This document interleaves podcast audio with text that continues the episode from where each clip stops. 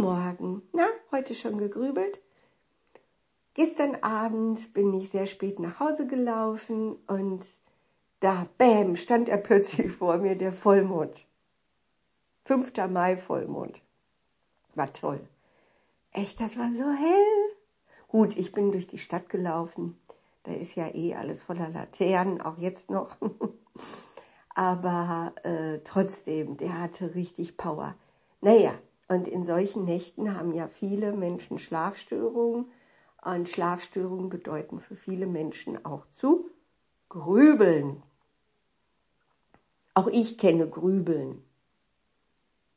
Übrigens, ich habe ganz viel recherchiert, äh, ist es tatsächlich so, dass erst seit 1983 Grübeln als psychologisch-pathologisches Phänomen wissenschaftlich benannt wurde.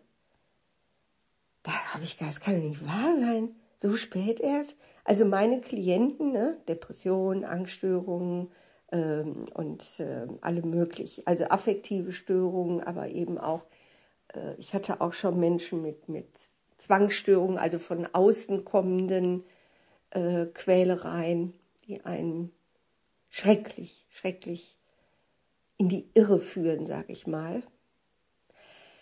Also dieses Grübeln haben die meisten meiner Leute, dieses krankhafte Grübeln, das sich sehr, sehr häufig nachts äußert. Wo ich dann auch immer denke, klar, wenn ich nicht arbeiten gehe, dann bin ich ja auch nicht richtig müde.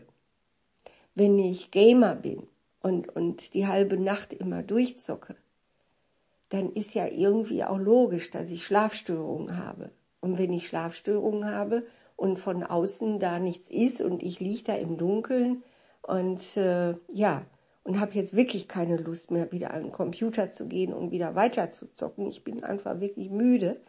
Ja, was soll denn da sein, außer Grübeln?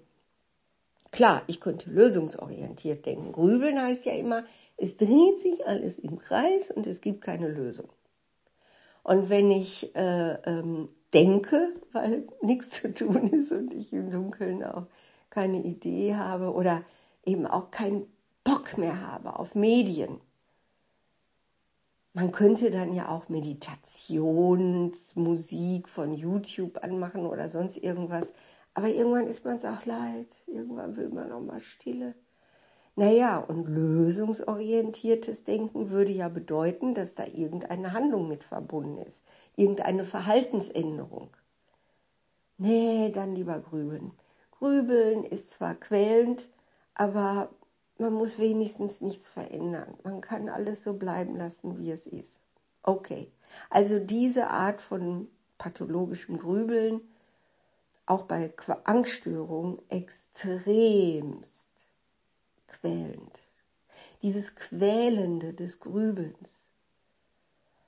das kenne ich von meinen Leuten unglaublich gut.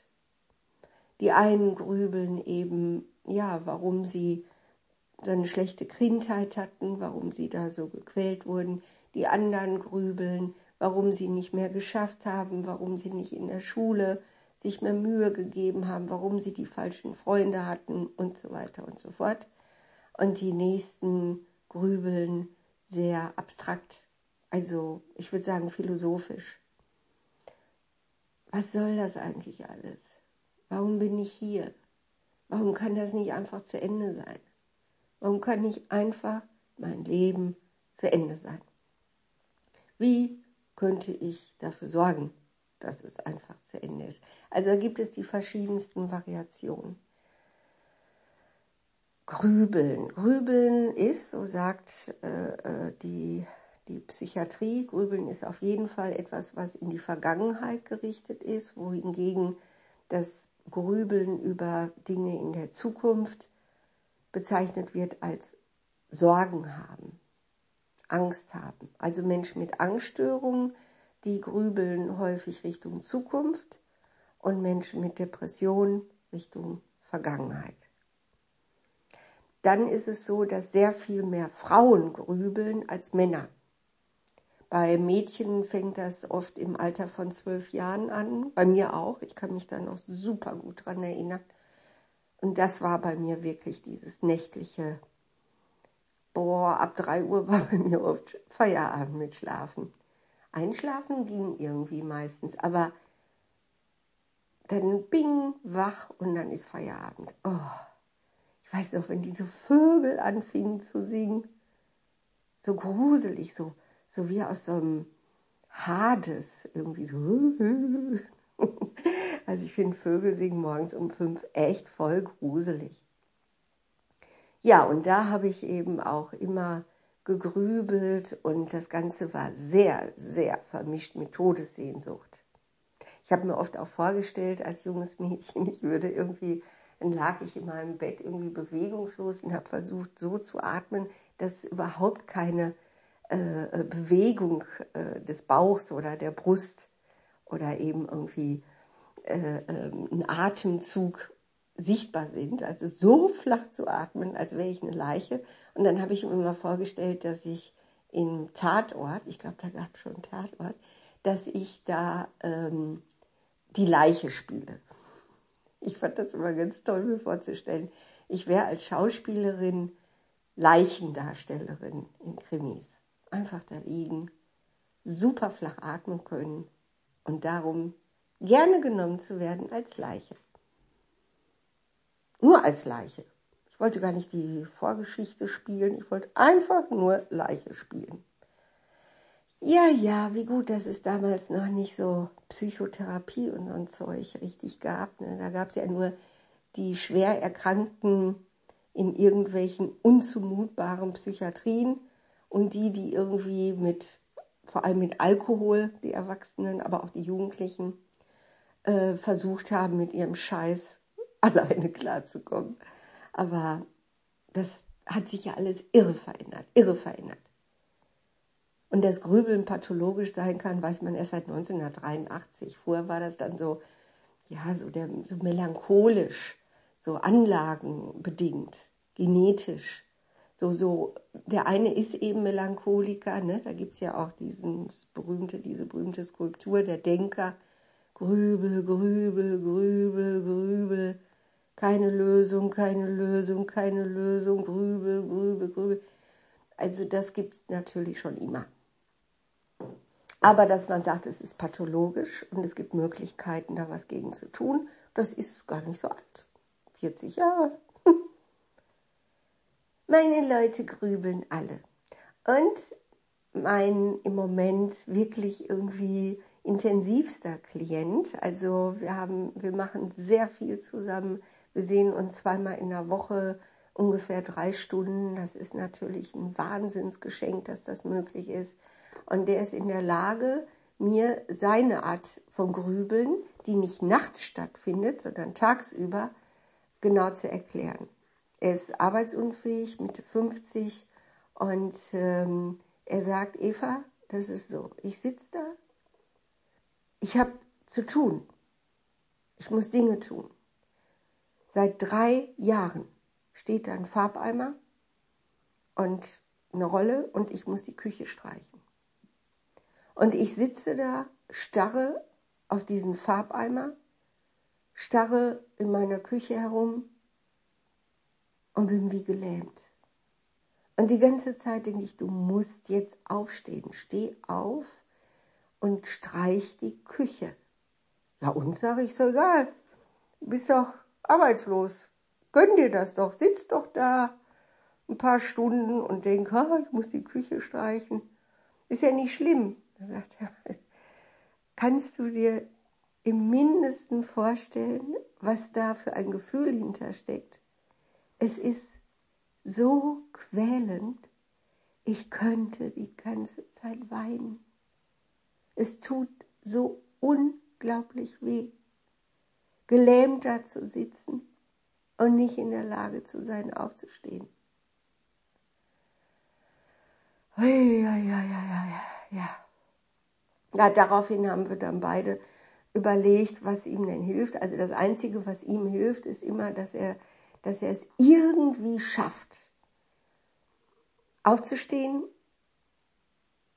überall äh, die Sicherungen rauszudrehen und so, weil er hat immer total Angst, seine Wohnung könnte brennen, wenn er sie verlässt. Also dann passt er auf, dass wirklich auch, er gießt auch immer da ein bisschen Wasser in Aschenbecher, mit bloß nicht die Zigarettenkippen anfangen zu brennen und geht dann raus. Auf den Friedhof. Der ist Gott sei Dank nicht weit weg. Und äh, da findet er Ruhe. Also auf dem Friedhof, da sitzt er, also er läuft natürlich auch rum, aber dann sitzt er da auch auf einer Bank und da fühlt sich dieses Grübeln ganz anders an, nämlich friedlich. Aber bei sich zu Hause ist es echt irgendwie Folter, gnadenlose Folter. Der Unterschied ist auch immer, also bei den meisten meiner Leute ist es so, dass dieses Grübeln von innen kommt. Also die haben nicht das Gefühl, dass irgendwelche Stimmen von außen oder was weiß ich, also dass das irgendwie ein Gott ist, der sie verurteilt, weil sie nichts taugen, weil sie böse sind. Böse habe ich gar nicht oft, fällt mir gerade auf. Also normalerweise ist Grübeln bei meinen Leuten verbunden mit Angst, also sich Sorgen machen in die Zukunft und eben mit, mit Hadern mit der Vergangenheit. Irgendwann wurde es negativ. Warum, warum, warum? Warum habe ich damals das und das? Oder warum hat meine Mutter nicht mehr das und das? Warum hat mein Vater uns verlassen? Und so weiter und so fort. Also dieses Warum in die Vergangenheit gerichtet. Und bei ihm ist es eben regelrecht Folter, richtig Folter. Ich bin heilfroh, dass er nicht an ein Leben nach dem Tod glaubt, weil ich sag euch, dann würde er die ganze Zeit das Gefühl haben, er ist zur Hölle verurteilt, weil er ein Versager ist. Hat immer sehr viel gearbeitet, sehr schwer gearbeitet. Und ja, und dann plötzlich war alle, bing, da ist die Sicherung durchgeknallt. Seitdem ist er eigentlich Rentner, ist aber durch eine komische Geschichte der Rentenversicherung plötzlich dann wieder beim Jobcenter gelandet. Und Gott sei Dank bei mir, weil das war für ihn nicht machbar. Beim Jobcenter muss man ja immer andauernd irgendwelche Nachweise bringen und so. Hat er auch alles immer gemacht. Er ist unglaublich zuverlässig. Aber äh, dann verschwinden die ja manchmal. Dann wurde ihm gedroht, dass ihm das Geld gestrichen wird. Ne? Und also äh, da sah er sich schon wirklich auf der Straße. Wohnung verloren, alles weg. Also das war wirklich die Hölle auf Erden. Aber Gott sei Dank durfte ich ihn dann begleiten und jetzt ist es eigentlich ganz gut. Und die Rente wird er auch bald wieder kriegen. Ich bin sicher. Also wenn Sie ihm die, wir waren zusammen in Düsseldorf äh, beim medizinischen Gutachter oder einer Gutachterin, die sich sehr viel Zeit genommen hat. Es war endlich mal gut. Und ich kann mir nicht vorstellen, dass die sagen, nein, der Mann ist arbeitswichtig. Ist es nicht. Der würde gerne arbeiten. Er könnte aufhören zu grübeln. Naja, es ist wie es ist. Auf jeden Fall, wenn ihr auch das kennt, also die allermeisten Grübler sind Frauen und aber auch Männer scheinen Grübeln als auswegloses im Kreisdenken vielleicht zunehmend zu kennen. Also Melancholie, ja, ja, da denke ich dann immer an so ähm, große Poeten und Philosophen, Rilke, Hesse und viele andere auch oft aus der Romantik, die eben mit ihrem Grübeln und ihrem Leiden, auch großem Leiden, Meisterwerke geschaffen haben. Aber heute ist eben eine andere Zeit und dieses Grübeln hat sehr viel damit zu tun, nicht perfekt zu sein. Die einen sind nicht perfekt als Täter, also sie sind nicht perfekt, weil sie sich als Täter wahrnehmen. Die anderen, oft weiblich. Die anderen sind nicht perfekt, weil sie die Leistung nicht bringen, weil sie vielleicht im Beruf sich als Versager fühlen oder weil sie nicht genug Geld verdienen, nicht irgendwelche Statusnormen für sich erreichen können. Frauen haben immer noch, sagen Studien, ich habe es recherchiert, die Hauptprobleme, nicht schön genug zu sein und nicht beliebt genug zu sein. Irre, ne? Ah, ich kann so gut verstehen, dass junge Mädchen heute, die ja auch ab zwölf anfangen zu grübeln, einfach sagen, ich will keine Frau mehr sein. Ich will ein Transmann sein. Ich verstehe das. Leben ist kompliziert. Naja, also wir werden jetzt, mein wunderbarer Klient und ich, wir werden eben jetzt äh, versuchen, äh, einfach, er war natürlich schon viel in Therapie und kennt auch diese ganzen ähm, Methoden natürlich, wie man sich ablenken kann, ne, wie man rauskommen kann aus diesem Grübeln. Aber wir werden jetzt trotzdem mal unseren ganz persönlichen, ganz auf ihn ausgestellten, individuellen Stil finden, mit diesem Grübeln klarzukommen, beziehungsweise dieses Grübeln dann zu, als Freund zu akzeptieren und dann sagen, pass mal auf, jetzt halt mal Mund, jetzt mach ich mal was anderes. Ja, grübeln. Ich müsste mal googeln. So ein spannendes Thema. Und ist erst seit 1983 als pathologisches Grübeln erkannt und wird therapiert. Unglaublich. Okay. Grübel, grübel, grübel. Ich bin ja der lösungsorientierte Typ, ne? Von daher ist bei mir Grübeln also nie lange. Ne? Wie gesagt, bei ihm habe ich auch gesagt, das ist doch nicht schlimm. Du bist doch arbeitslos. Gönn dir das doch zu grübeln. Ach, dachte er, Eva, du bist wirklich so dumm. Das ist nicht schön. Das kann man nicht akzeptieren. Wenn ich mal eine schlaflose Nacht habe, wo ich grübel, das passiert ab und zu, dann ähm, ist für mich immer das Beste, dass ich dann sage, okay, kapier's endlich, es bringt nichts, hier weiter rumzuliegen, steh auf, mach dir eine heiße Milch, geh ins gemütliche Wohnzimmer, deck dich dazu und guck Fernsehen. Ja, dann gucke ich immer eine Folge Walking Dead. Ich darf die gar nicht zu anderen Zeiten gucken, weil dann freue ich mich da immer drauf. Ja, yeah, eine Folge Walking Dead. Und wenn ich die dann zu Ende geguckt habe, dann ist das für mich so ergreifend, dass ich dann ähm, meine eigenen Grübeleien, oh, ich bin so ein Versager als Mutter, ich bin böse, ich bin schuldig, meine armen Kinder hätten sie mich doch mal zwangssterilisiert, wieso konnte ich überhaupt Mutter werden? Ich bin heilfroh, dass die mich alle so überlebt haben, sind alle groß und ja, mehr oder weniger gesund und leistungsfähig und haben auch tolle Berufe. Halleluja, dass das nochmal gut gegangen ist. Aber als Mutter war ich echt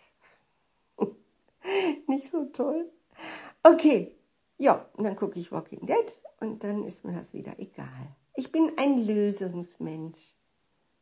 Gott sei Dank. Danke, Himmel,